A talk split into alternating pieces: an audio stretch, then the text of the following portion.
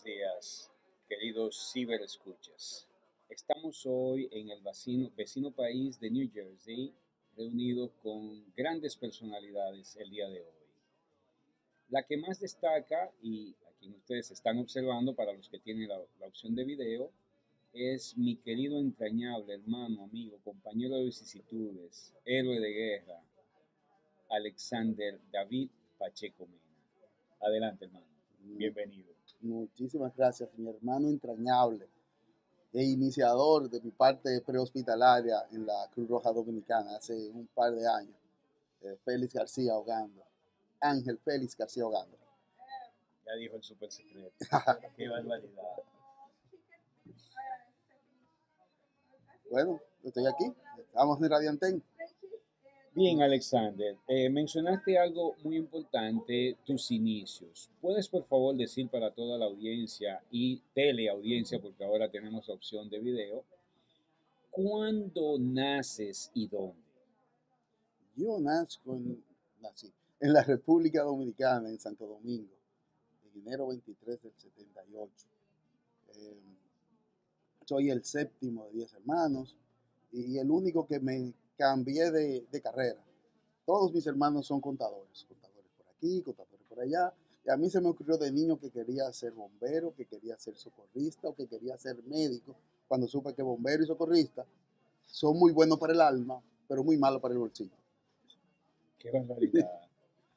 y entonces, wow, eh, se hace difícil trazar la línea altruista cuando todos son dedicados a los números, a la contabilidad, y, y demás, negocios, etcétera. Entonces, ¿de quién atribuyes tú viene esa vena altruista? Porque te, te y cumpliste lo que deseabas de niño, bombero, socorrista, médico. ¿De dónde nace la vena altruista? Pienso que de mi abuela y de mi mamá. O sea, mi mamá es una persona, tú la conoces, que tú llegabas a la casa y estaba su comida, y iba a comenzar a comer, y ah, llegó Gando, llegó Gando una comida, todo Gando, y te pasaba su comida. Yo creo que de ahí es la, la, parte de la vena altruista. Y mi abuela por igual, ella lo heredó de, de mi abuela. Eh, pero desde niño, eh, viendo en la televisión las acciones que hacían los policías en las películas, los bomberos en las películas, me llamaba la atención de cómo yo puedo agarrar y hacer que el mundo sea un poquito más bonito. Y de ahí creo que fue que salió la, la parte de altruismo. O sea, viniste con tu vena por dentro y la recogiste en el camino, podríamos decir. Dañado wow, crecimiento. Qué bien. ¿Y qué te impulsa hacia el sendero de las flores? Si puedes decir. ¿Qué me impulsó? En realidad fue una casualidad. No son todas. De pequeñito me gustaba muchísimo la lectura. Estoy leyendo en el listín diario en donde había una publicación de curso de primeros auxilios, 25 pesos, dos días a la semana, Cruz Roja Dominicana. Yo tenía en esa época nueve años y me acerco donde mi papá. Papi, mire que yo quiero hacer ese curso. ¿Sabes cuál fue la respuesta? No hay cuarto para eso. Esa, exactamente.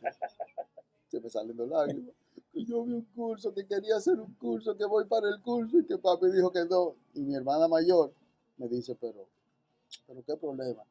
Toma, me pasan los 25 pesos. Vete a hacer el curso. Ahora, el año? Eh, yo tenía 9, 10 años, fue 88. 87, 88. 87, 88. Eh, sí, ahora viene lo chulo. El curso en la Cruz Roja. ¿Y cómo te llega a la Cruz Roja? Entonces ahí viene mi gran aliado, mi compadre, mi pana, mi compinche, Ramón Reyes. Ramón, Perdón, a la sazón residías en el sector de Matambre, entonces todavía. Exactamente, okay. todo, donde toda mi vida he vivido, en esa misma ya, casa. Ya. Ramón Reyes era compañero de estudios de mi hermano mayor y él venía de hacer un curso de salvamento iba a hacer un curso de salvamento. Buen provecho. Estamos, esto es un brunch aquí. Esto es como lo hacen los gringos en la película y, y en la televisión. Continúe, disculpe. Perfecto. Ramón Reyes venía de hacer un curso de salvavidas, él y su hermano Henry. y estaban siendo, eh, estaban terminando eso, sea, acaban de hacer voluntarios de la Cruz Roja. Entonces, le pregunté a Monchi, al famoso Moncho, Moncho, Monchi, ¿dónde que está la Cruz Roja? Porque ya tenía el dinero, Ya tenía, ya dinero tenía la decisión de hacer el curso, y el permiso. el permiso también. Falta no- la transportación. no, no solo la transportación, yo no sabía dónde quedaba la Cruz Roja. Right. Ese es el problema. Eh, y quien me rescata es que también iba a hacer el curso de primeros auxilios el hermano de Monchi, Henry. Henry Reyes. Y Henry, ah, hombre, yo te llevo, que yo también voy a hacer un curso ahí. El legendario, tremenda figura. Henry Reyes, hermano mío, si, es- si tienes la oportunidad de ver esto, tienes una cita con nosotros. Perfecto, te consigo el contacto ahorita. Perfecto. Ah, Henry Reyes. Y con Henry Reyes yo me iba sábado y domingo en la mañana a hacer mi curso de primer auxilio. Ahí viene la otra cosa chula. Llega un muchachito de menos de 10 años a tomar un curso de primeros auxilios de adulto. Eh, lo primero es que me pregunta qué yo hacía ahí. Bueno, que yo Me vine, a- escucharlo. yo vine a tomar un curso. Sí, pero que aquí no tenemos curso para niños, es un curso para adultos. ¿Y quién le ha dicho que para aprender tienen que tener un, un rango de edad? Vea usted qué cosa. Le doy la razón. Conteste. ¿Y qué te dijeron?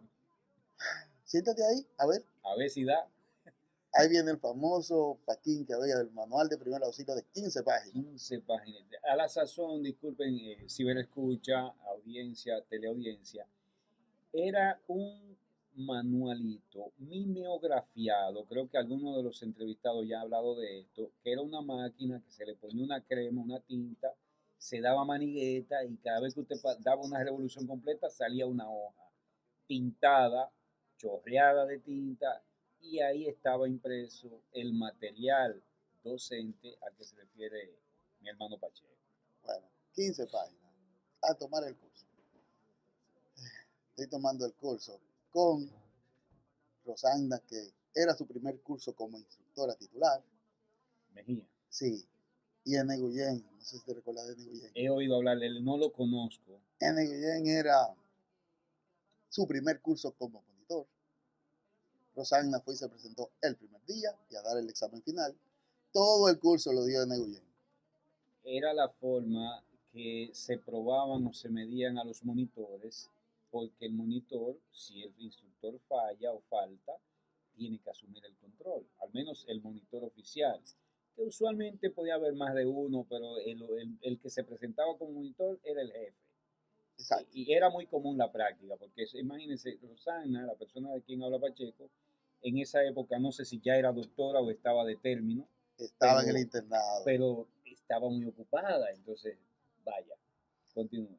Bueno, eh, para no cansarte el cuento, a medida del curso la, era la sensación, el carajito del curso, el muchachito del curso, el que está ahí en el curso, no se queda el curso, pero vuelvo atrás, me gustaba leer, el paquiño me lo leí mientras daba en la clase, Como todo buen alumno. y comencé a rayar, y mi curso yo me lo sabía en la primera semana, el curso duraba cuatro semanas, recuerdo que el curso de primer auxilio era un, un cuatro maratón. cinco, cuatro o cinco semanas. Era un maratón. Ya en la primera semana yo me había leído y aprendido el pasquín. el- Si mal no recuerdo, 30 horas duraba. Luego nosotros lo redujimos, pero ya eso es otra historia. Exactamente.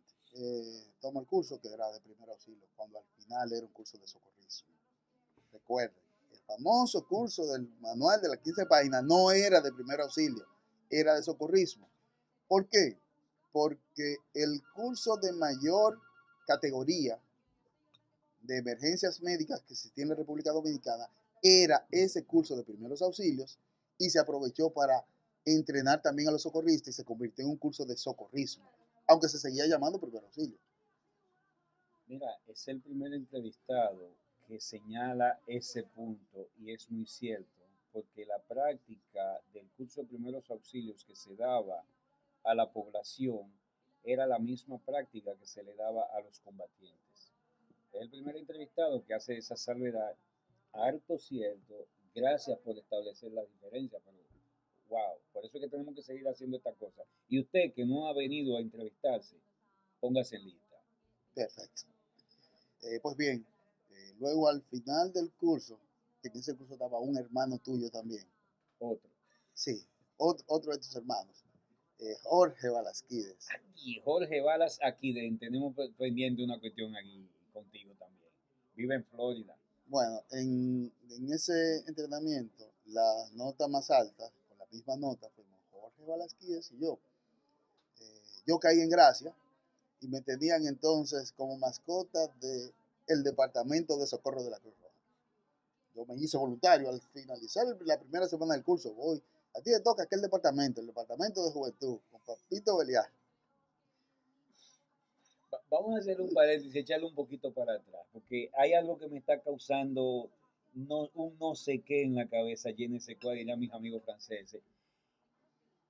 Tú mencionaste que yo fui uno de los motivadores, impulsadores en tu carrera socorrial, pero cuando empezaste hablando por el costo del curso, cuando yo entré un curso, un curso costaba 50 pesos. Y cuando tú entraste costaba 25. Entonces, ¿quién fue primero, el huevo o la piedra? Como el huevo o la gallina. Muy, muy buena pregunta. Muy buena pregunta. está, está incómoda. Está incómoda, es así. Pero, anyway, así son las cosas. Y para que se entienda la nueva generación, qué cantidad de dinero eran 25 o 50 pesos. En esa época que yo llego a la Cruz Roja, que se paga 50, mi club de karate se pagaba 3 pesos al mes y nos atrasábamos. Sí. Continúe. Exacto. Eh, voy al curso de primeros auxilios, tomo mi curso de primeros auxilios, saco una buena nota, Jorge Balaquide también. Voy a, a Juventud, de mano de Henry Reyes, no de Monte, de Henry Reyes, me hago voluntario, pero mis primeras acciones como voluntario nunca eran en juventud, ya que cuando yo llegaba a la sede central de la Cruz Roja, quienes me agarraban eran mis compañeros del curso de primer auxilio, mi monitor que era también socorrista muy activo y el grupo de muchachos eh, de, de, la época. Y no me dejaban entrar al departamento de juventud, sino que yo salía en socorro capturaban. Sí, y pasaban cosas que hoy por hoy ni a mis hijos ni a mis sobrinos yo le permitiría hacer es, ¿cómo tú permites que un niño de 9, 10, 11 años se monte en una ambulancia a atender emergencias reales, a atender accidentes, a atender emergencias reales?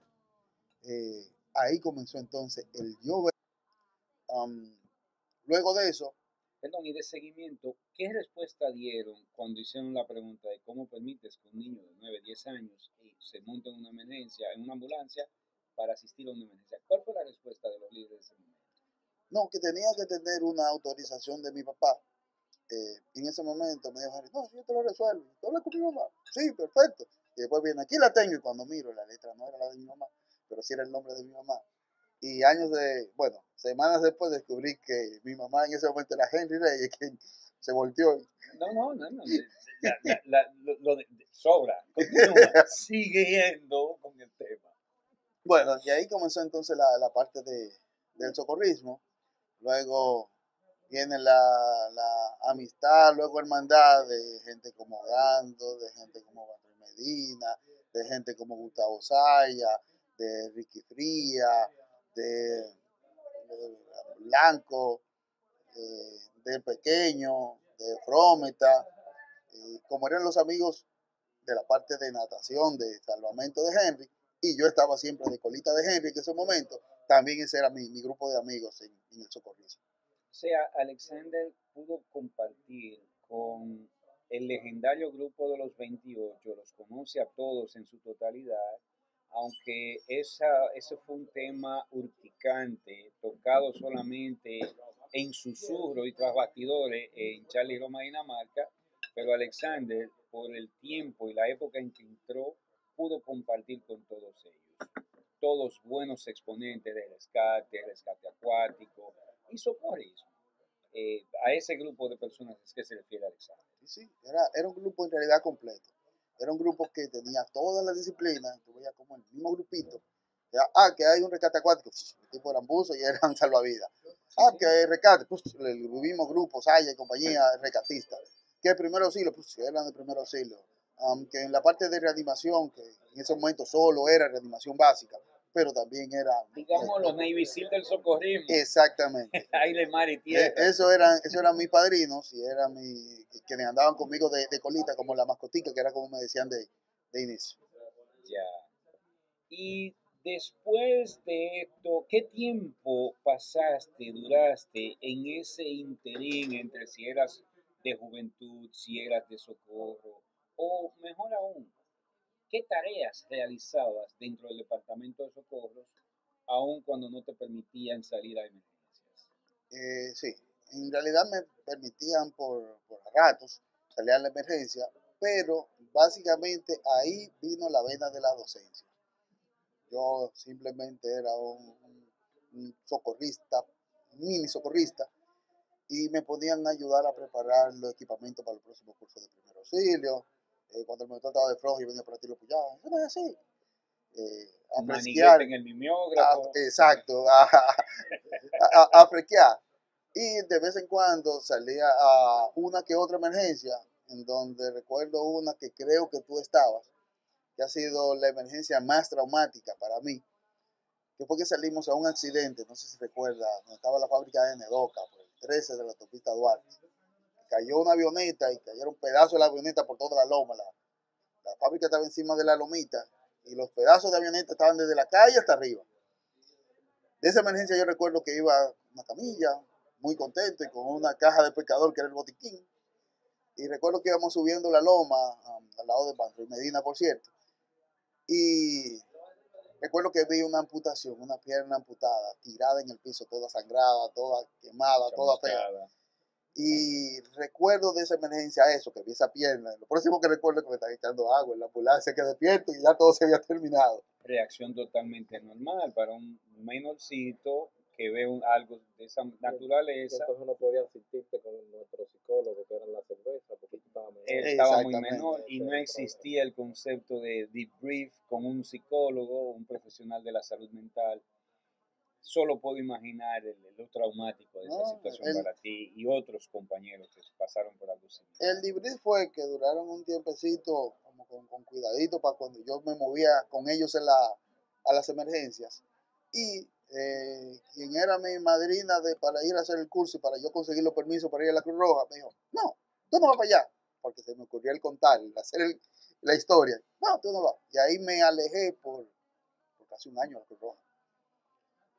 Ya después cuando volví, volví a tomar un curso de primer auxilio eh, con ya ahí Ramón y yo habíamos comenzado una de las brigadas de juventud. Papito Belial había creado una brigada del cuerpo de cadetes, socorristas, voluntarios, nombre larguísimo. Y fui a hacer un curso. Ya en esa época, Alejandro Valverde Podestá había venido con, con un curso de primeros auxilios avanzados. Yo iba a tomar el curso de primeros auxilios avanzados. Y, válgame Dios, teníamos que tener vigente el curso de primeros auxilios básicos.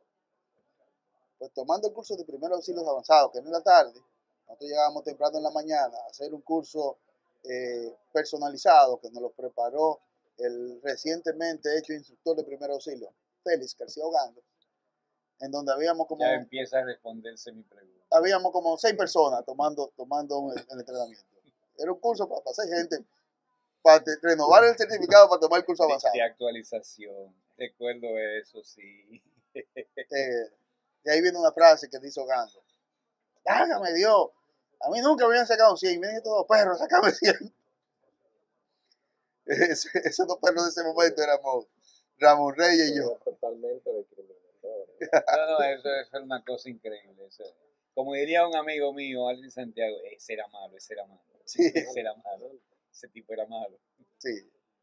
Eh, sí, es cierto, cierto. Que ahí se responde una parte de la pregunta, sí, porque la diferencia, la única, si había diferencia entre Alexander Pacheco y yo, era la edad, pero Alexander es una de esas personas, y siempre lo he dicho a todo el que me pregunta y me habla de Alexander, ha tenido un cerebro muy privilegiado. Alexander, a nivel de inteligencia, es toda una lumbrera. Eh, Bueno, ya lo relató. En, en una semana se aprendió el manual de primer auxilio básico. Ese mismo manual de 15 páginas, nosotros lo expandimos a 50 páginas pero fue metiéndole figuritas y poniéndole índices y unidades y qué sé yo qué, y objetivos. Era el mismo manual, no se le agregó nada, porque nosotros respetamos al creador de ese manual en toda su extensión. A ese curso no se le agregó nada que ya no tuviera, ni siquiera una iota para respetar el diseño y el aporte de Alejandro Eugenio Valverde Podestá, padre de la medicina médica hospitalaria, por lo menos en Cruz Roja, y padre de todos nosotros los socorristas. Discúlpame, Alejandro. Ey, Alexander, tenía que decir. Sí, sí, sí. Eh, bueno, ya de ahí entonces viene la, la fase, ahí fue donde se completó la fase de iniciar en la docencia. Porque sucede y viene al caso que había una caída de los instructores. Bueno, que Sánchez estaba en el curso de primero auxilio que yo hice primero. Había, Tremenda persona. Queremos buscarla. Ven a ver cómo lo ubicamos. Ketty Sánchez, manita linda, mi hermana del alma. Tú sabes que te adoro y te quiero. Queremos tenerte en cabina. bueno, eh, ahí comenzó una caída en, en los cursos de primer auxilio, no porque no había quien lo tomara, era porque los instructores, un gran grupo, eran estudiantes de medicina y caen en la etapa del término, de que ya estaban en el internado y no podían dar clases, de que ya estaban eh, haciendo eh, la, pasantía y no podían dar clases.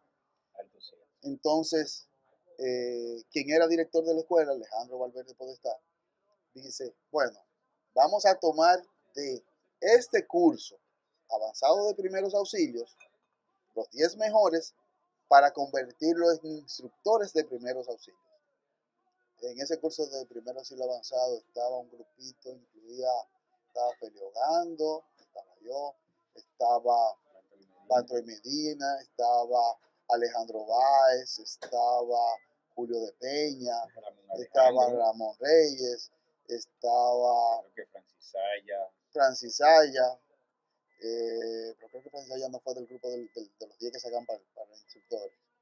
sí, Eh, estaba María Virginia, María Virginia, estaba este cirujano plástico Carlos eh, López. Carlos López, Collado, Carlos López Collado, estaba el flamante director de la Policía Municipal ahora, nuestro hermano eh, Iván Gómez, ¿Dónde está Iván ahora? Ay. No sabía. Iván, Iván Ernesto Gómez Caraño, Carrasco, Carrasco, estaba Iván Gómez y hermano mío.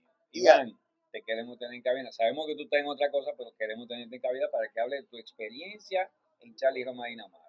exacto. Entonces de ahí salimos un grupo de instructores de primer auxilio y como cas- bueno, como castigo no, como prueba, nos enviaron a hacer un prontuario de 10 cursos, todavía el curso largo, de primeros auxilios, pero en las provincias, Como requisito para graduarse. como requisito para graduarse. sí. Porque aunque no había un protocolo escrito, era tácito, implícito, que para usted llegar a, a graduarse de instructor tenía que dar varios cursos como monitor, unas cuantas charlas y unos cuantos cursillos de ocho horas.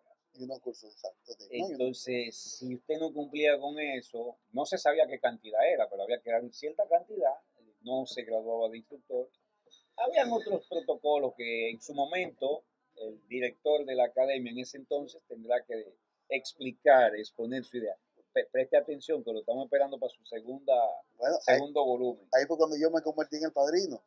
De la segunda generación de instructores, que ahí uno de mis instructores fijos eran eh, Polanco cuando apareció, eh, Aldrin Santiago. Oh, Aldrin Santiago, recuerda, era malo también. Aldrin y yo éramos fijos. Malo, malo. Aldrin y yo teníamos los eh, miércoles y viernes. Uh, Miércoles y viernes en la noche. Esa sesión era Aldrin y yo.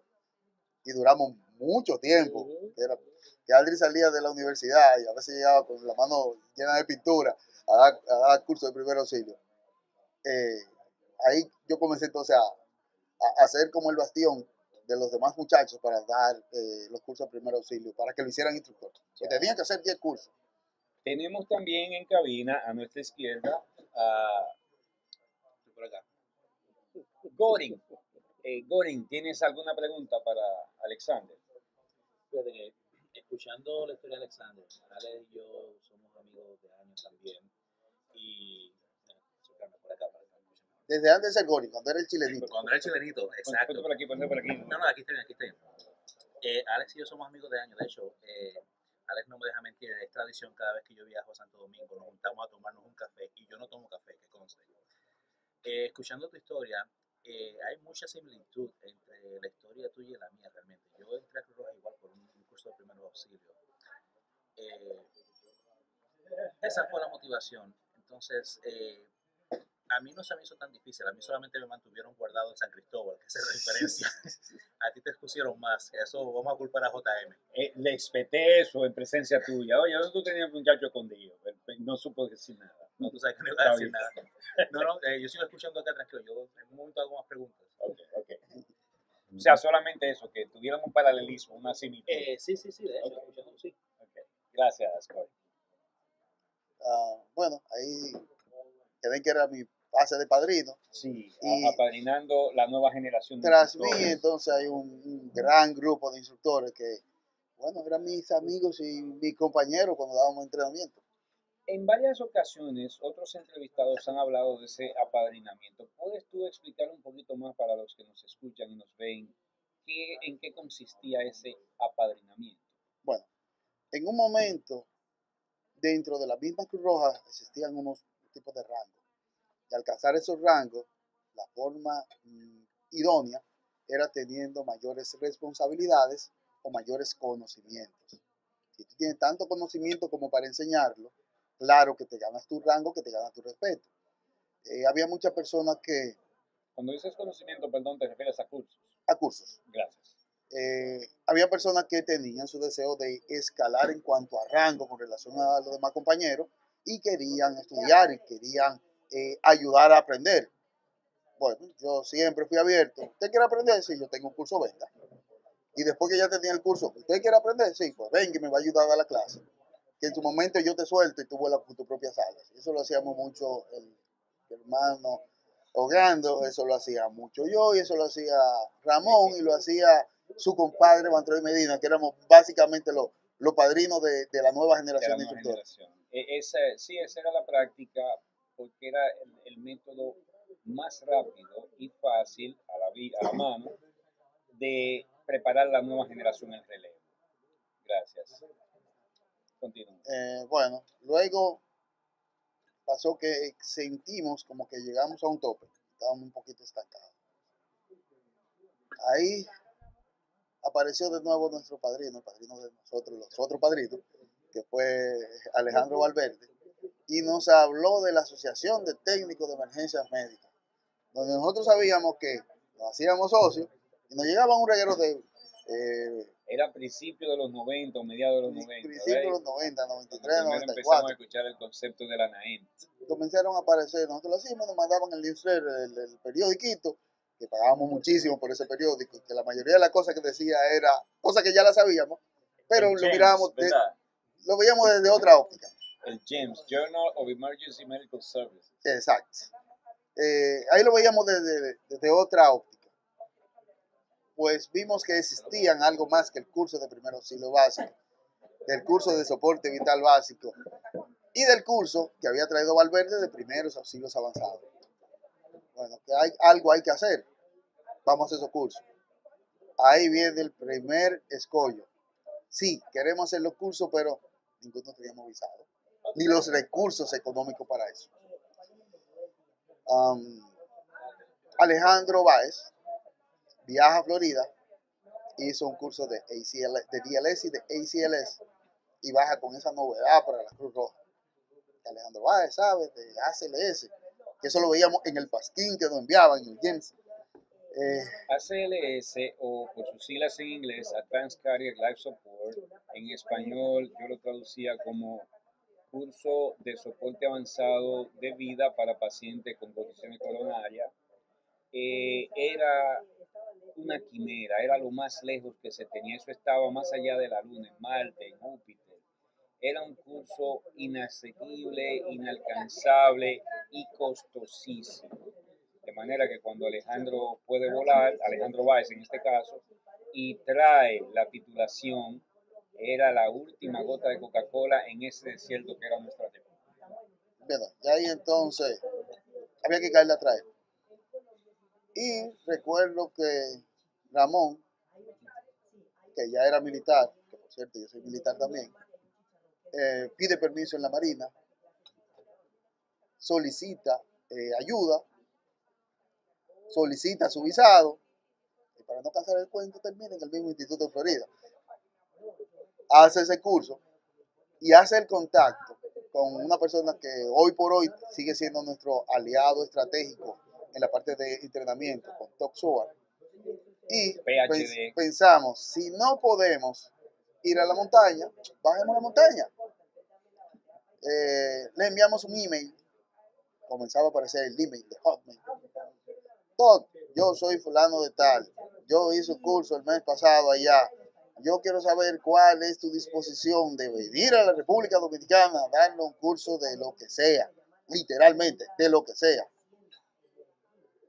El tipo nos dice, fácil, este es el catálogo de cursos por los precios. Además, nos paga el transporte y la estadía, y alojamiento. Eh, pues nosotros hicimos eso. ¿Cuánto el pasaje? Ah, que, que- que 600 dólares. Ok. Somos 10, ya 60. ¿Cuánto es la estadía? Tanto. Tanto. Tan, tan, tan. Y el curso, esto. Y así bajamos a que nos diera curso de la American Heart Association, que por cierto no daba curso fuera de los Estados Unidos. Y dentro del entrenamiento, a varias personas nos preparó, nos entrenó para ser instructores de los cursos de la American Heart Association. Inicialmente, um, los cursos básicos, Basic Life Support, el de Healthcare Provider. Eh, inicialmente eso. Basic Life Support es soporte básico de vida, o sea, el curso de RCP con un poquito más, vías aéreas y oxígeno. Chévere. Cumpliendo con la vieja máxima que dice que la institución solo quería de ti tu tiempo, tu dinero y tu sangre. O sea, en ese momento ya habían dado tiempo, ya habían dado sangre, y en esa ocasión se apuñalearon dando su dinero para poder traer esa nueva capacitación. Sí. Bueno, Gracias. chévere. Esa fue la primera de las veces. Luego volvimos a traer a Todd, volvíamos a traer a Todd, y venía Todd y ñapa. O sea, venía Todd y venía el doctor Nelson, venía Todd y venía tía Palermo, venía Todd y venía um, la directora de, de emergencias del hospital de Tampa, venía Todd y venía la jefa del servicio aeromédico también de Tampa. Él siempre venía y traía su ñapa. Creo que en un momento también llegaron a traer al doctor Joe Nelson. ¿no? Ese mismo, Joe Nelson fue la segunda persona que Todd arrastró junto con él.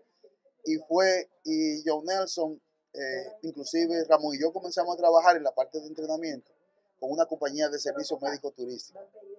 Y utilizándolo como padrinos, eh, nos ayudó a costear para traer al doctor Nelson. Claro, el doctor Nelson tenía que darle un entrenamiento a sus médicos, además de la agenda que le teníamos preparado ya para la parte de los pobres, nosotros los de la, los de la Cruz Roja que queríamos y trajimos varias veces al doctor Nelson.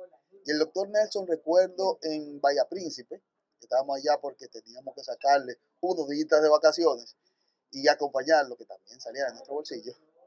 Eh, me sienta el doctor Nelson y me dice, vean acá, ustedes no se cansan de lo mismo.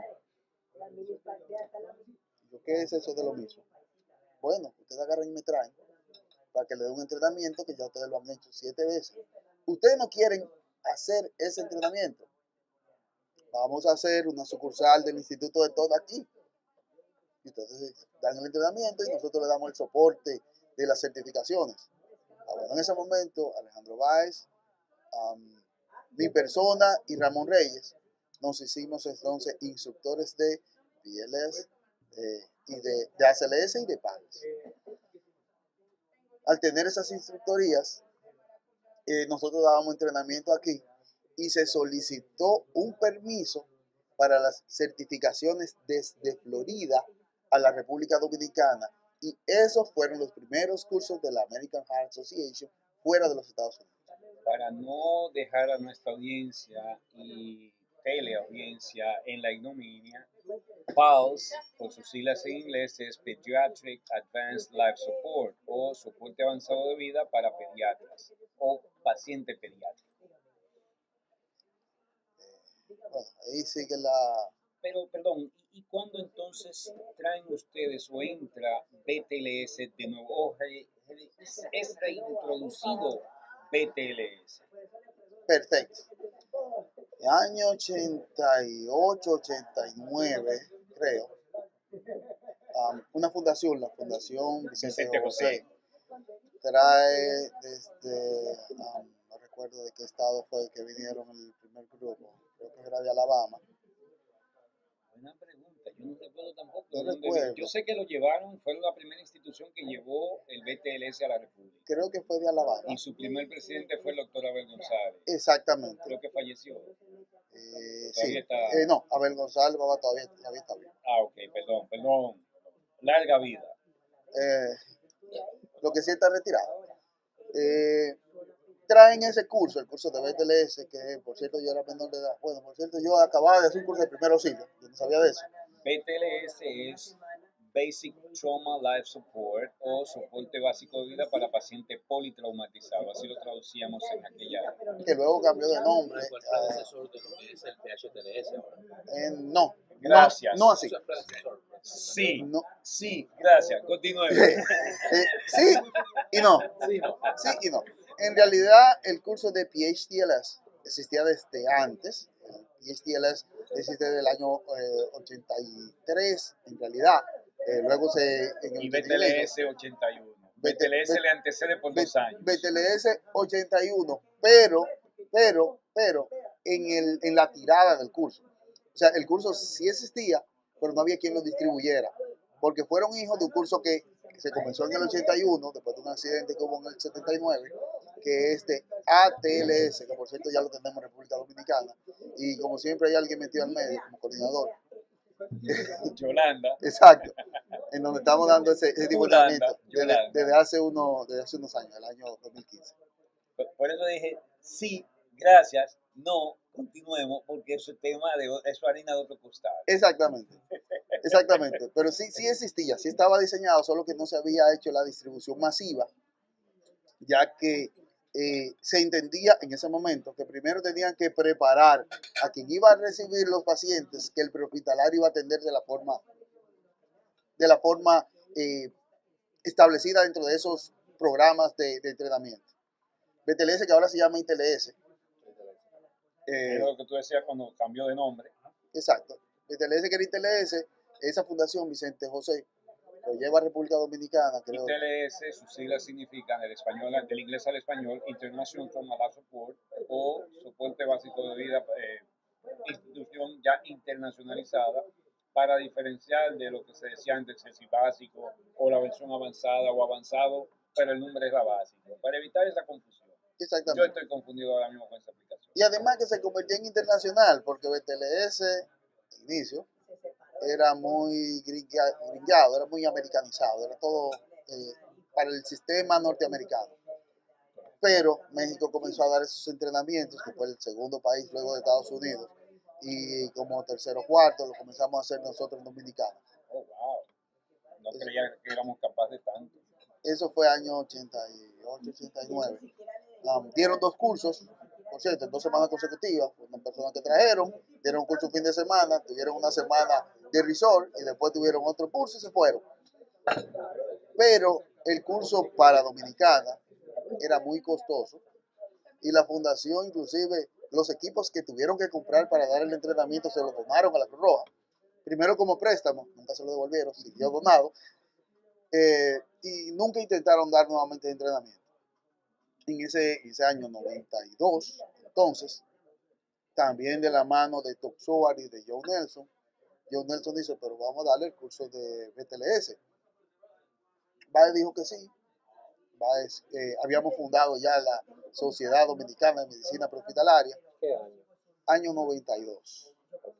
Eh, ya en 93, Alejandro Baez le dice que sí a Joe, le dice que sí a, a Top Soar, y traemos para dar ese curso que lo dimos en, en Santo Domingo. El primero fue, tuvimos ayuda de la Universidad Católica de Santo Domingo, aunque no lo crean, que no mucho tiempo después que comenzó a inmiscuirse en temas de salud, porque no daban ningún curso de salud, no daban ninguna carrera de salud, y luego hicieron enfermería, eh, dimos el primer curso allí. Eh, de inmediato, el curso fue un éxito. Perdón, alguien no fue egresado de ahí, De ese de ese curso, primer curso. ¿Alguien era de ese primer curso? No, alguien fue del segundo que lo hicimos en UNIBE. No, BTLS. Oh, no, este fue el que dieron en, la Cruz Roja. Ese fue el, de- ese fue el mismo, el de la Cruz Roja fue el mismo de la Católica, de la, de- ese mismo, ese mismo. ese mismo. Los primeros dos cursos fue, el, primero fue en la Católica. En Ese el segundo. El segundo. Exacto. Que, fue con Bae traduciendo. exactamente. El segundo curso pasó por una casualidad. ¿Qué pasa? Damos el curso en la Católica. Fue un éxito rotundo. En donde mi persona, el mismo Alejandro Báez, Ramón, todos tomamos el curso como proveedor. Pues vuelve la visión de, de SOA. El SOA dice, ven acá, pero ustedes saben esto, porque ustedes no lo enseñan, tienen que evitar traernos a nosotros. Vamos a tomar un, a darle un entrenamiento para instructor. Eh, nos tomamos tres días tomando ese entrenamiento para instructor y preparemos para una segunda venida para prepararlo a ustedes como instructores. Eh, ahí, como uno o dos meses después, coordinamos, hicimos ese curso de BTLS en, con ayuda de la Universidad Iberoamericana, UNIBE. Y dimos las primeras clases en UNIBE, en donde los temas pesados, los temas radioencefálicos, um, los temas de, eh, ahora se llama fisiología de vida y muerte. Eh, eso lo dieron el doctor Nelson y Báez lo traducía. Y la parte de las prácticas, como no había la estructura en UNIBE, nos movimos entonces a la Cruz Roja Dominicana. Por eso dice el de la Cruz Roja, no era en, era en UNIBE y la práctica la dimos en la Cruz Roja Dominicana. O sea, la charla en UNIBE y la práctica en Charlie. Exactamente. Terminó, terminó ese curso. Di- Disculpe, doctor. Vamos a hacer una pausa, vamos a sociales y volvemos en breve.